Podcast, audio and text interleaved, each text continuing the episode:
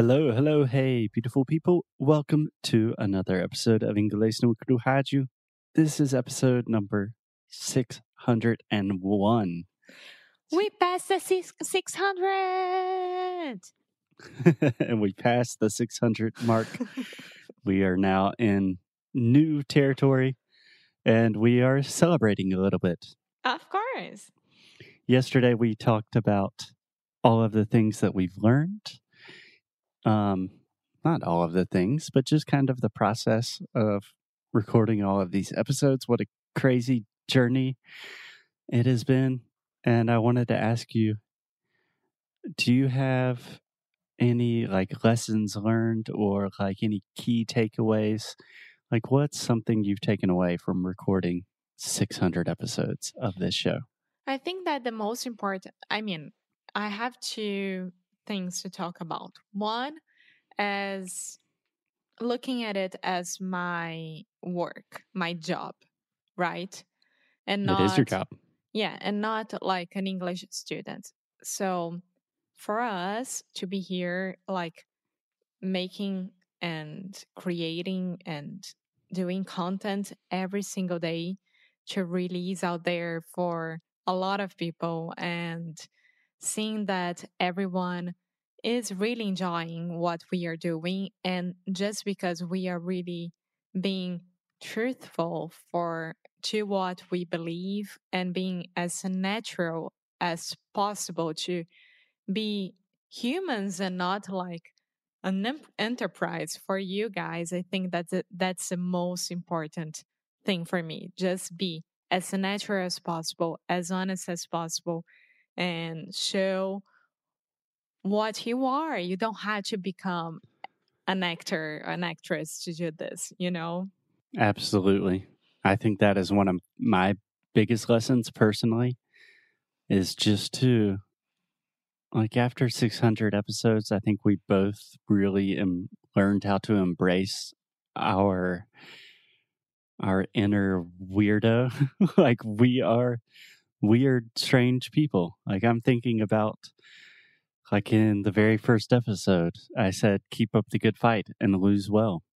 That was a weird thing to do at the time, and it's kind of become like a trademark part of the show. And yeah, like we randomly, not too randomly, but we started opening up about mental health issues a couple years ago on the show. That's become a big part of the show. And all of these things are not like good business practices at all. it's just who we are. And the experience has been so much more fulfilling and so much more rich because we are just trying to be ourselves. Yeah, yeah.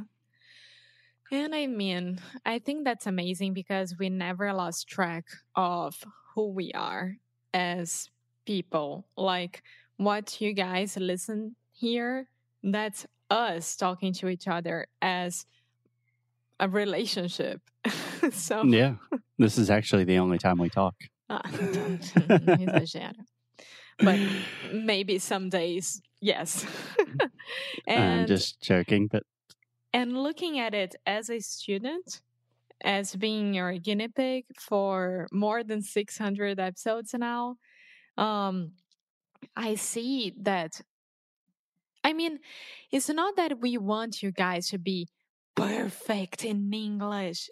We want you to be natural and we want you to know how to communicate and express yourself in English.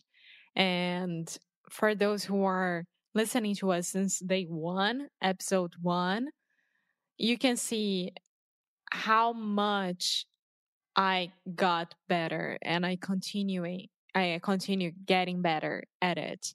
So I think that my very first one lesson is be patient and repetition. That's it. Yeah, absolutely. That's was going to be my next point is just the the value of repetition. So, most linguists agree that to go from zero to conversational in a new language, at least for a Brazilian to do it in English or for a native English speaker to do it in Portuguese, you have to study for approximately 600 hours. And each episode's not one hour. So we haven't done that. But the point is, that's a lot of work. That's a lot of talking. And I remember when we first started recording podcast, I wanted every episode to be like, okay, this is this new way to learn English, and you need to focus on pronunciation and don't think about grammar. I still believe those things. I think they're very important. But for me as a teacher, I'm learning how important just repetition, being comfortable, being natural, being with friends, having connections, that is like actually the magic component. yeah, yeah. So, I mean, I think that we should keep doing what we do, and I think that people are enjoying it a lot. And because of that, I think that we should read some more reviews. Let's read some reviews from our sweet, sweet listeners. Can I read the first one? Yeah? Okay, so this is a five star review coming from Sarah Pianista. Sarah Pianista. I imagine she plays the piano. Anyways, Sarah says, São ótimos. Five stars. And I always love when the student tells the teacher that the teacher is incorrect because this is simply untrue. Ha ha ha ha ha. Vocês são demais. Thank you, Sarah. Oh, Alexia always says, No, I didn't say that. No, no, no, I said it's that not correctly. always, so, just sometimes. Thank you for the review, Sarah. We love you. You are one of the reasons why we keep doing this show. Thank you. okay, can I read the next one? Go for it. Okay, next one. Where am I here? Leve e real. Cinco estrelas. Adoro! Trabalho ouvindo. E o que mais acho legal é que não tem a rigidez de um aprendizado. Você aprende de forma leve. Em uma conversa, ouvimos o Foster corrigir a Alexia, além de aprendermos no- novo vocabulário. Isso aproxima o aprendizado da realidade. E quem falou isso foi Marina ALT.